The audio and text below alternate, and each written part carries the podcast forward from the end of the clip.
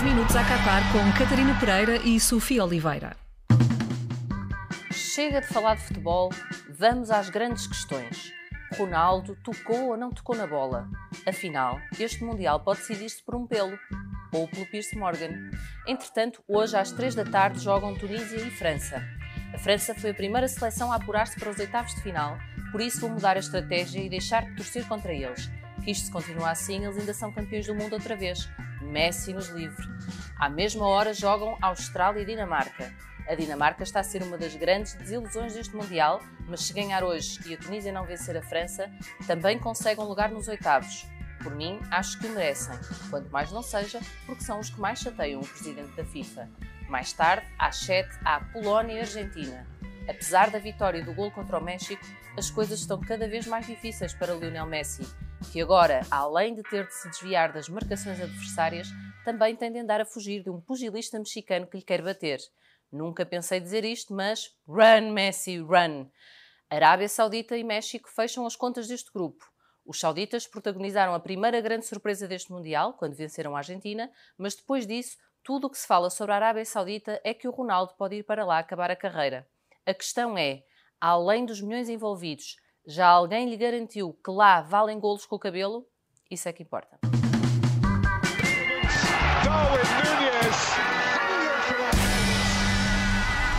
A tripla da Sofia. Sofia, uh, queres dizer-nos quem é o teu Darwin do dia hoje? Ou seja, quem é que toda a gente quer ver menos tu? Rodrigo da Polo. Ai, que surpresa! Não estava nada à espera. Pois, eu acho que quem acompanhou os meus comentários na TVI também conseguiria adivinhar esta de barato.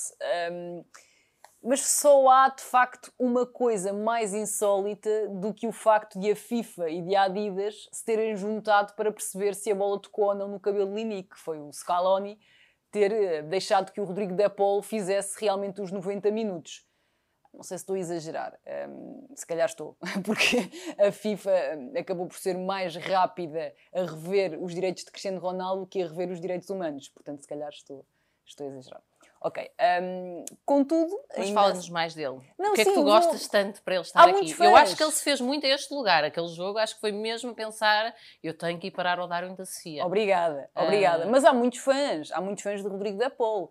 Há malta que defende, por exemplo, que ele fez uma grande exibição porque estava em todo o lado como se estar em todo o lado fosse sinónimo de competência. Ele de facto estava em todo o lado. Agora, ele depois passava a bola para sítios onde efetivamente não, não estava, estava, ninguém. ninguém não, é? yeah, não é sei isso. se há ali um amigo imaginário, qualquer sim, coisa. Sim, sim, mas... sim, pode existir. Uh, mas eu acho é que argumentar que um jogador está em todo o lado para atestar uma hum, exibição positiva não faz muito sentido, porque repara, há muitas coisas que estão em todo o lado e que não são competentes.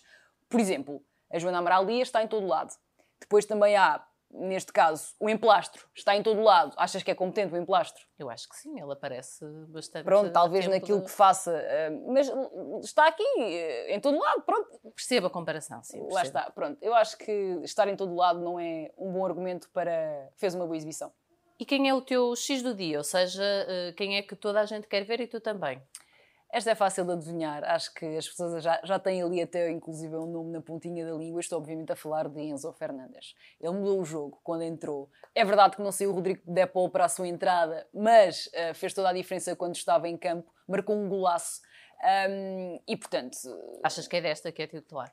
Acho que há essa possibilidade e também acho que toda a gente quer. Inclusive, é uma rapariga que em 2015, 2016 andou a insultar amigos no Twitter e, dizê-los, uh, e a dizer-lhes que eles são lampiões. Portanto, essa pessoa sou eu, eu elogiei Enzo Fernandes. Se eu quero Enzo Fernandes titular, toda a gente Faz quer Enzo Fernandes titular. Eu tenho que admitir, é assim, para além de ter sido um, um golaço, que é realmente um bom jogador e, portanto, tudo o que eu desejo para o futuro de Enzo Fernandes é que saia rapidamente da Liga Portuguesa. Mas é uma boa discussão, porque há muita gente que, apesar da cláusula ser de 120 milhões, já está com algum medo que ele possa sair já em janeiro. Um, não acredito que isso aconteça. Eu pago se for preciso. Acho que pelo menos uma época merecemos ter uh, Enzo Fernandes em Portugal. Visto, nós, anda, nós andámos a levar com o Lumbiá, andámos a levar com os Fernandes. Ah, por amor de Deus, deixem estar aqui um jogador de ah, jeito. Pelo... Está combinado até junho, então. De Deus, Geraldos do dia, ou seja, quem é que ninguém quer ver, só mesmo tu. Já disseste um bocadinho do meu Geraldes na tua introdução. Acho que a Dinamarca tem desiludido, não tem feito uma grande competição, ainda assim eu não consigo não achar que eles não mereçam passar neste grupo, até porque Não a é Austrália possível, sim. está a fazer mal alguma comissão e, mais especificamente, olhando para a equipa da Dinamarca, o Matthias Jensen. Ele não tem sido titular, não foi utilizado no último jogo frente à França, entrou na primeira jornada e fez logo a diferença, tem muita qualidade. Mas lá está, parece que o selecionador da Dinamarca só ah, lança o Matthias Jensen quando está a perder. Isto faz lembrar o Rubén Amorim, que só lançava o Bragança quando estava a perder. Estes, estes treinadores, de facto, têm teorias Conseguiste e pôr ideias. Daniel Bragança no Yes! nosso geral, tu estavas Yes! desde o primeiro dia. Estava a tentar e consegui, finalmente. Ahm, mas sim, ahm, eu acho que esta Austrália não está ao nível de outras Austrálias de competições idênticas a esta, ahm, mas olhando para o grupo e para aquilo que, por exemplo, joga. hum, a Austrália não, Dinamarca, desculpa. E olhando para aquilo que, que joga a Austrália, já estava a pensar nessa seleção, a Dinamarca tem aqui uma palavra a dizer, vamos ver como é que se comportam. Pode ser que sim, há sempre aquelas seleções que Eu vou arrancam os mundiais por muito eles. em baixo e de repente, Eu vou estar a desde que garantam a passagem. confesso. Um áudio para o engenheiro. Sofia, eh, tu vês muito futebol, Uhum. preparas-te muito bem para estar aqui a comentar. Ainda bem que não sou eu toda dizer. a sabedoria. Ah, depois vou exigir a troca também. Eh, mas sabes o suficiente de cabelos para comentar o assunto que realmente interessa no momento? Não, não, não. Por isso é que hum, devíamos ter aqui a Joana Amaral Dias, porque ela sabe um bocadinho sobre tudo e ela era a pessoa certa para realmente ver se o Mas Ronaldo aposto tocou que vais dar o teu melhor nesse áudio. Vou, vou e quero saber também como é que o próprio Fernando Santos se está, hum, está a lidar com esta situação e os, não sei, Estamos todos ansiosos por isso. vou tentar. Vamos lá. Mister, boa tarde. Olha, desculpe lá estar a chateá-lo com isto, de certeza que está a ser um assunto muito hum, chato já para si, não deve ser a única a querer saber mais informações sobre o caso, mas hum, antes de mais eu gostava de perceber como é que eh, os jogadores da seleção estão hum, a conviver com eh, o ser humano mais humilde do mundo. Cristiano Ronaldo hum, fez questão de mostrar perante a humanidade que não queria saber se o Bruno marcou ou não marcou. O gol foi dele, a bola raspou, ele fez questão de o vincar várias vezes, gesticulando para os árbitros e, portanto, eh, pouco importa o balneário. O que importa é o homem fazer golos.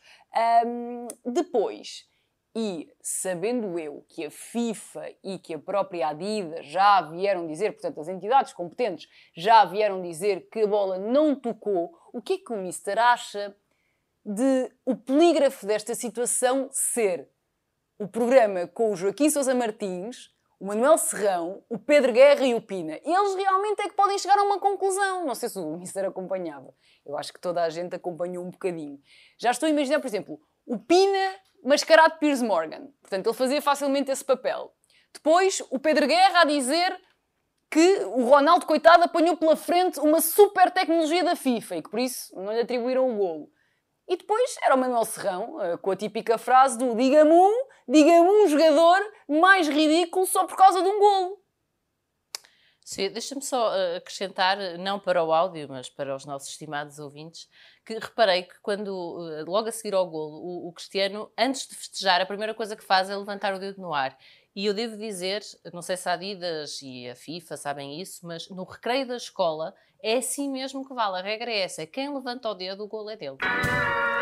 Mais qualquer coisa, o momento do Mais Futebol dizer qualquer coisa. Campeã europeia no inesquecível 1992, a Dinamarca está numa aflição para chegar aos oitavos de final no Qatar. O oposto, portanto, do que sucedeu em 1986, a primeira vez que esteve no Campeonato do Mundo. Nesse ano, a Dinamarca venceu os três jogos da fase de grupos, muito graças a um dos heróis de culto do país, Preben Elkjær.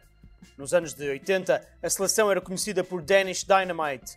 Ponta de lança, Elkjær era uma das figuras de proa.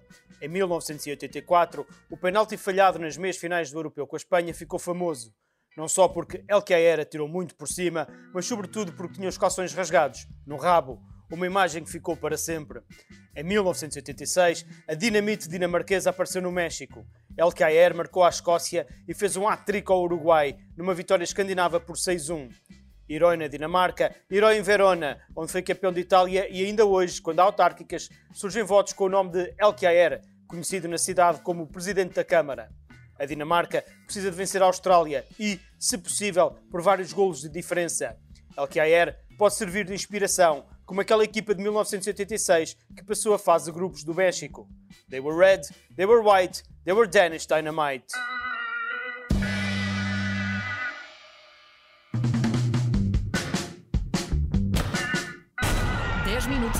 Com Catarina Pereira e Sofia Oliveira.